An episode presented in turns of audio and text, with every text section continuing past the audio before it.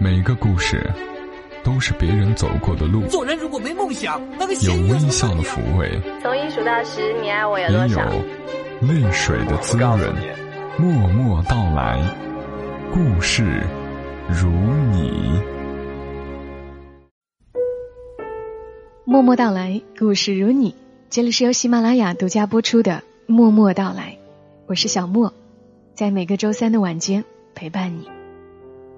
今天节目内容稍微有一些长，因为我想念一封信给你们听。这封信的作者是刘墨文，我很久没有念他的文字了，甚是想念。这封信同样收录在他的书《我在最温暖的地方等你》，写给他的好友陆程。愤怒的、复杂的、沉默的。我有路程，见字如面。接到你的婚礼邀约，我一时神情恍惚。再三确认你的伴郎名单里没有我以后，我明白，对于我比你帅这件事，你一直都耿耿于怀。但是说实话，我还是很嫉妒你。我们曾喜欢过同一个姑娘，一起躲在校服里讨论她的身材与比例。她是喜欢你的，我看得出来，眼神里充满渴望的去看一个人。同人就像一个黑洞，装得下各种可能。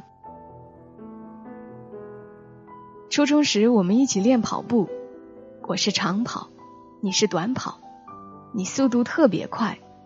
带起风，飘出汗水，湿了许多姑娘的夏天。你太强了，其他的对手和你根本不在一个水平线上。每次比赛，你都喜欢搞一些惊喜。有时在终点回头看对手，有时闭着眼张开双手飞过终点。印象最深刻的一次是，你嘴上叼着一支玫瑰。率先跑完四乘一百米接力的最后一棒后，直接跑进观众区，把玫瑰送给我们都喜欢的那个女生。像是决斗凯旋的狮子，昂首挺胸走向族群，带着骄傲的喘息和残留的丝丝凶狠，轻而易举的俘虏了所有视线和一些懵懂少女的心，就像你我练习的项目一样。比较之下，青春期里的女孩显然喜欢过程短、见效快的激情浪漫故事设定，而我和我的长跑与慢热，永远都是你风头过后的餐后甜点，并及时作为你的陪衬，多谱写一些有关你的传奇。即使这样，我们也不可避免的成为了最好的朋友。我们一起打游戏、踢足球。在网吧包夜，揪着两张饼吃一份麻辣烫。在“搞基”这词儿还不存在的年代里，我们每天都搅在一起。你天资聪颖，考试这事儿对于你来说就像是游戏。你的成绩总是忽高忽低，仿佛特意顽皮摆弄着那张功利的成绩单。老师们时而对你疼爱有加。时而对你恨之入骨，你仍然保持着自己的一贯作风，心情好就考得好一点心情差就把卷子团了团睡觉。学霸们对你咬牙切齿，学渣们对你顶礼膜拜。所以在中考那么紧张的时期，你总有大把的时间去玩，去挥霍。我喜欢在晚自习的时候。一个人坐在教室后排写日记，你对这样的习惯嗤之以鼻，但却从未劝阻。有时候你会跑到我们班的后门来找我翘课。有一天晚上，你穿着一件很潮的黑色夹克，在晚自习间休时过来找我。混在清一水的体制校服人群里，你黑得格外扎眼。那天我留下来安静的写了一晚上字。没有陪你出去撒泼。第二天，就从你同学那里得知，你进了医院。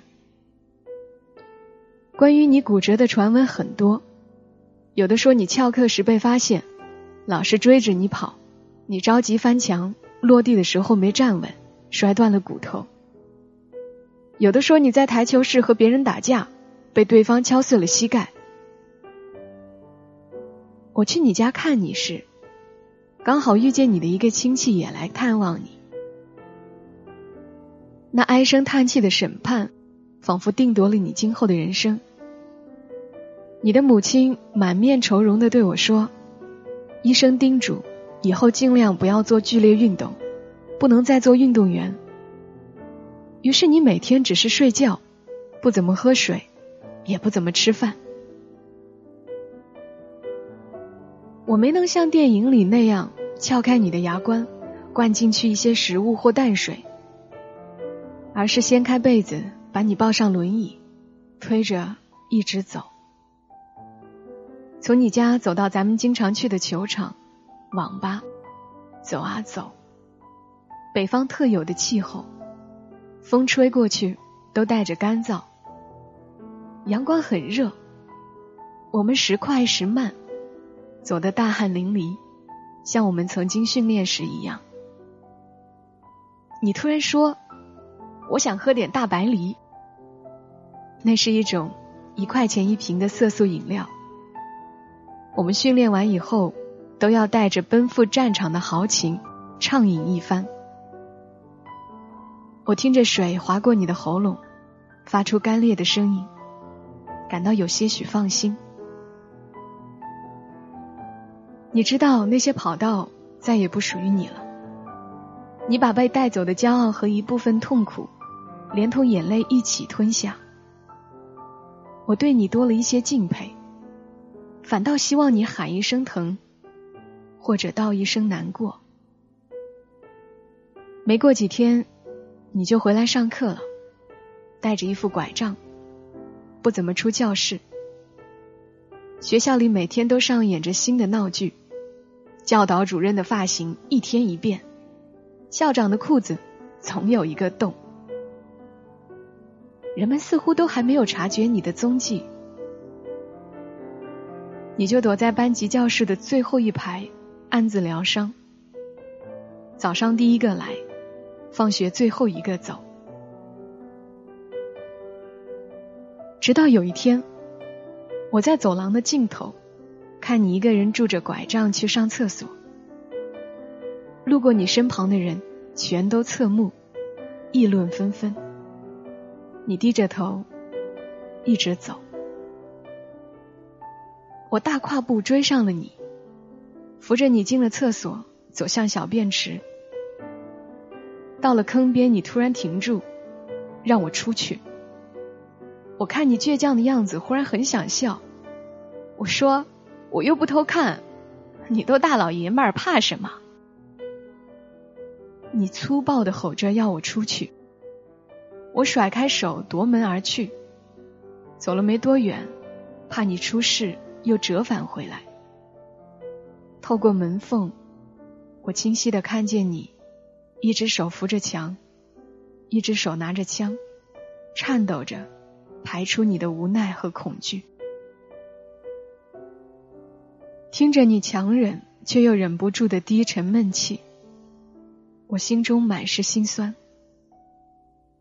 上天给了你惹人妒忌的天赋，在你锋芒毕露。有理由张扬的年华，却又以这样的方式教训了你。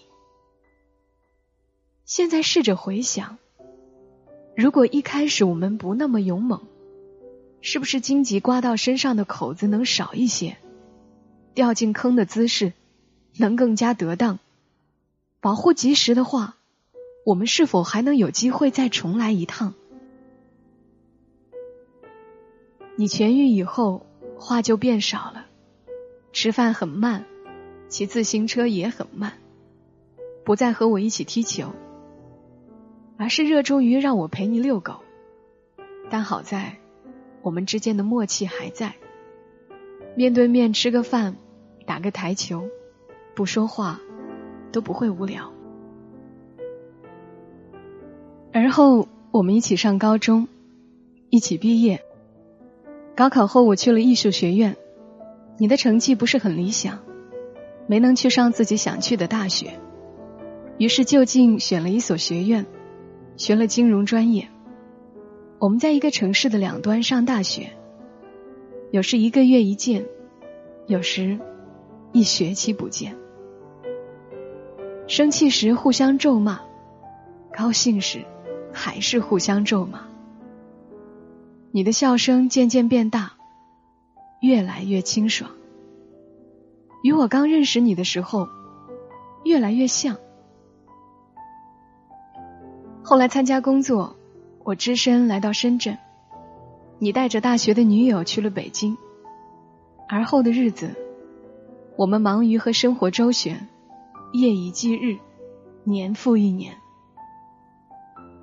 消耗的时代里，分别如劳燕，做爱如重马。像你我这般的兄弟情谊，在当下的生存环境中，已经少之又少了。女人们都很羡慕男人之间这般的友谊，也许他们并不知道，兄弟之间暗潮涌动的较劲，有时候就是从一个姑娘开始的。我们就是这样，在不同的世界里赛跑了这么多年，谁都不服输，谁都不低头，即使在奋斗路上，我们也互不相让，比赛着前进。我知道你有过一阵事业的小巅峰，升职涨薪，意气风发。那时我猜，也许不需要过多久，你就可以在某座高档写字楼里，有一间自己的办公室，然后像电视里演的成功人士一样，站在落地窗前，骄傲的俯视整个城市。我当然不及你千分之一。不过，为了追赶你，我也尝试过各种各样的努力。我试着总结自己做过的客户，像一个年度傻逼大盘点，而我就这样被这群傻逼像傻逼一样玩得团团转。现实在上，打桩机般一下下将我们砸弯，屈服于现实的淫威。你不再因为谁的一句话而纠结一个晚上，而是把精力省下来，想想第二天的工作规划。我也学会了在许多场合隐瞒自己的情绪，不再因为一个观点而和别人争论得面红耳赤。原来这一路我们披荆斩棘的挥刀，多数情况竟是自残。过去的我们。终于还是死在了自己手上。记得去年年初的某个凌晨，我朦胧中接起你的电话，你一直不吭声，抑扬顿挫的叹息了几次。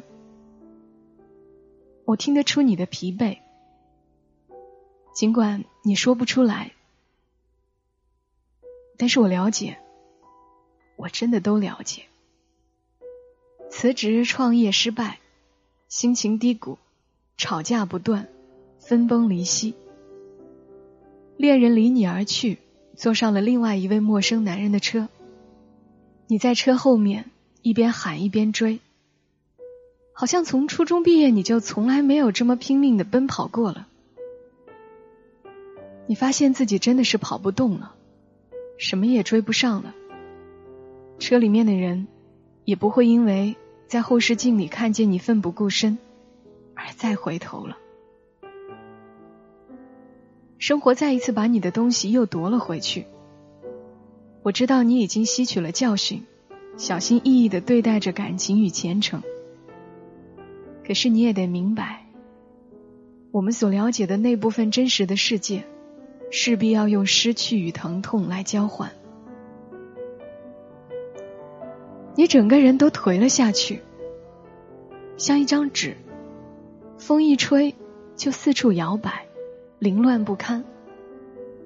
你开始充满防备的选择生活，小心翼翼的询问，话到嘴边留下大半句，仔细的嗅着身边的味道，并充满警惕，甚至和我打电话都露出一点商业性的礼貌与口吻。我有时也在想，如果你从小和我一样，对爱欲求不得，期盼也常常无望，或许就不会经受那么大的落差，受一点伤也不会抽筋蚀骨，稍有不顺也不会如此颓废。我们本来就一无所有，除了父母恩赐的温饱与皮囊，其他的有哪些算是我们真正拥有的呢？也或许。我们早就不该期待太多，付出就是付出，不一定都能换回什么。起码在日后回忆或感慨这段日子的时候，我们不曾后悔过。即便是失去的多了，自嘲一下命苦，总结总结自己，原谅原谅别人，日子就会顺畅很多。后来你折返回了家，家里托关系让你进了一家银行。你每天西装革履，技艺熟练的打理着平凡人们粉红色的理想。你从浪潮之巅退下来对我说：“去吧，想看什么就看看什么。我就在咱家这一亩三分地里守着，守着我们的网吧和球场，守着自行车和柏油路。”你说在外面实在混不下去就回来，我罩着你。一下子你就变成了我的回忆，我的故乡。我对你说过的话一直都深信不疑。我有过特别困难的时期，事业下坡，手忙脚乱，焦头烂额。在我最低谷的时候，我时常想起你给我留下的退路。我记得你和我开过一个玩笑，说我们中学趴女厕所窗户被抓住的那个小子，现在当了警察。我们的生活里不停的冒出这样的冷笑话，这也让我忽然想起，你回家以后面对的一些事情。像我们这些在一线城市挣扎的平凡白领，可以心安理得的嘲笑房价，理直气壮的打趣自己的贫穷。而你在家乡却不一样，每天一睁眼，就开始了那种计算白菜米面的价格人生。亲戚朋友时常会来你家，问你什么时候结婚，买房了吗？你会眼看着爸妈一天天老去，也许还会在路上撞见初恋女友烫了个爆炸头出来遛狗，而那时你也正好睡眼惺忪的穿着睡衣去打酱油。那些吵着要浪迹天涯的孩子，如今都已经热衷于送自己的孩子上学。他们终归是要与世俗讲和的。故事这么发展，确实有点狗血。所以有时候，我觉得在外面可能更像是一种逃避，而选择回去，却需要更大的勇气。你看。其实选择怎样的生活，都是有危险的。你我少不经事时听说过的平稳生活，是根本不存在的。我们还是像十几岁时那样时刻警惕，不松懈，然后奔跑着衰老。虽然失去还是在所难免，那就把拥有的好好珍惜，不丧失勇气，也不过分期望。我想，我们的时间都应该花在一边追问自己，在一边解答自己的路上。记得中国合伙人里，程冬青在最后与美国人谈判时说：“对我来说，这件事还有一个更重要的原因。我有一个朋友，他远比我优秀，远比我更应该成功。他来到美国，我看见我们这一代人中。”游得最棒的，在这里沉下去。波若先生，这里从来就不是一个公平的战场。我要用我的方式，帮他赢回尊严。他说完这段话的时候，我第一时间就想起了你，想起了曾那么优秀、不可一世的你。我想，如果可以，我会替你多看一些风景，在还没有疲惫的时候。多走一段路看看，这样还能常常想起我们当初跑步的心情。可是想归想，活归活，我们都要在各自的生活里先救赎自己，再求帮助彼此挣脱。早先听你说过关于你的未婚妻，我现在才开始仔细端详她是怎样的一个女人。你说她是你的小学同学，小时候你经常偷人家扎头发的皮筋做弹弓，哪知道这么多年以后，她去你的银行取钱。你终于有机会把当年的这笔烂账还上。比较之下，上天还是厚待你的。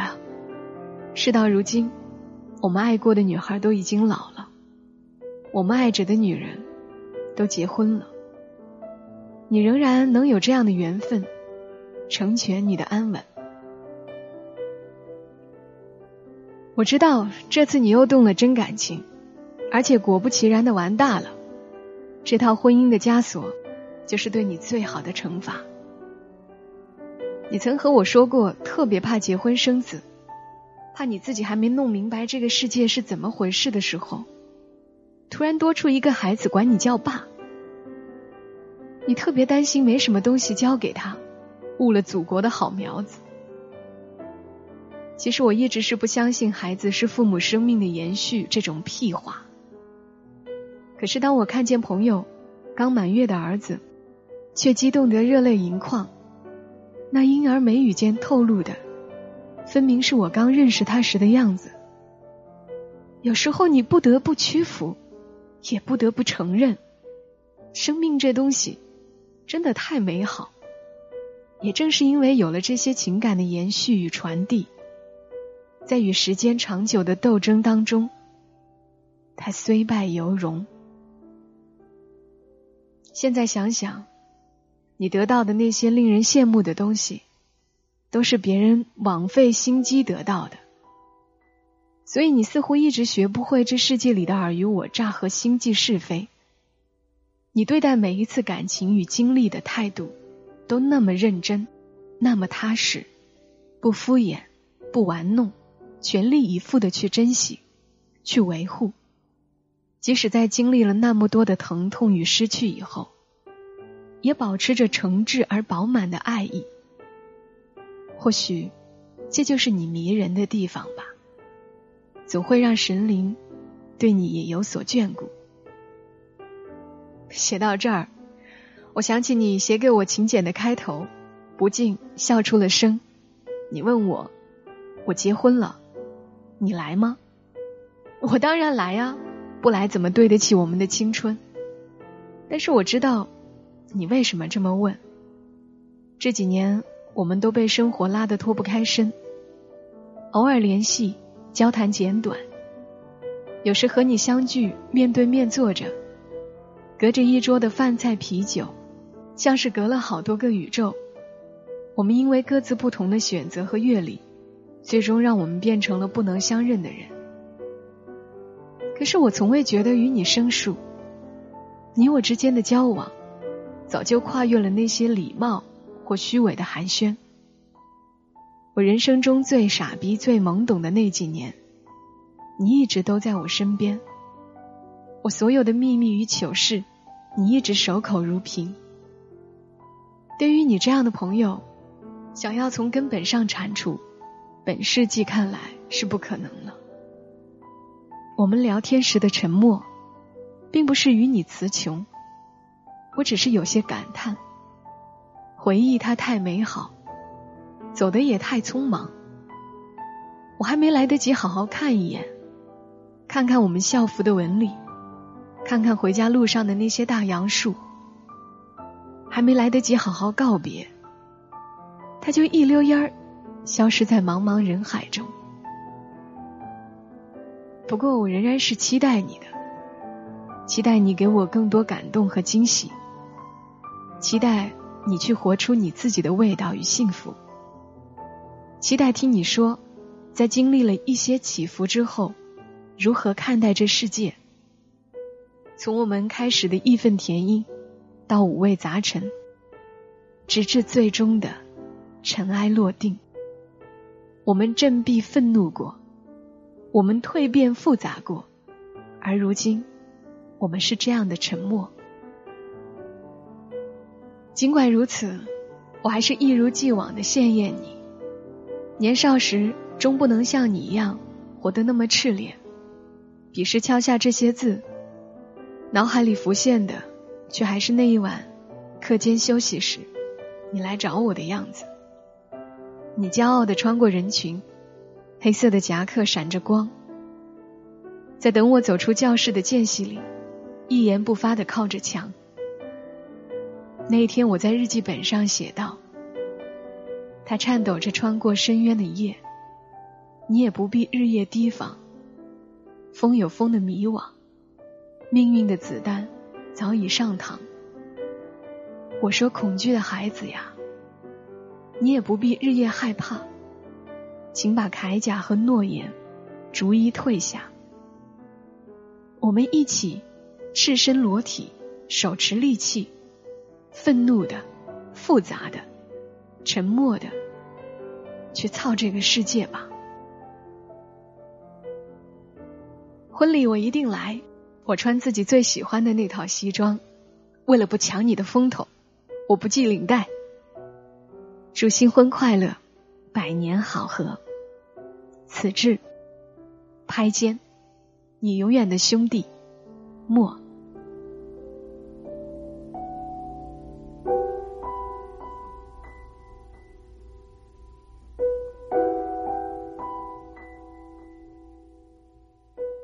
的文字来自于刘墨文，愤怒的、复杂的、沉默的。在他的新书还没有发行时，他早就有把这篇文章发给我看，迟迟没读，多少有点偷懒的意思，篇幅太长，工作量就要加大。等到了今天才念出来，好像也看到了两个少年走过的岁月。也许你也想起了自己的过往。刘墨文帮我把这期节目起名为《致我这一生仅有的你》，我特别喜欢这个名字，它让我也想起了一个人，或许也可以考虑写一封信。好了，这里是默默到来，我们下期声音再会。小莫在长沙，跟你说晚安。所有的心情都摊开来体会，把全部的话都说出来你听，看看还有什么让人担心，不要考虑的太多，自己迷惑。可是我的蓝色理想现在哪里？我曾幻想的未来又在哪里升起？世界总是反反复复、错错落落的飘去，来不及叹息。生活不是平平淡淡、从从容容的东西。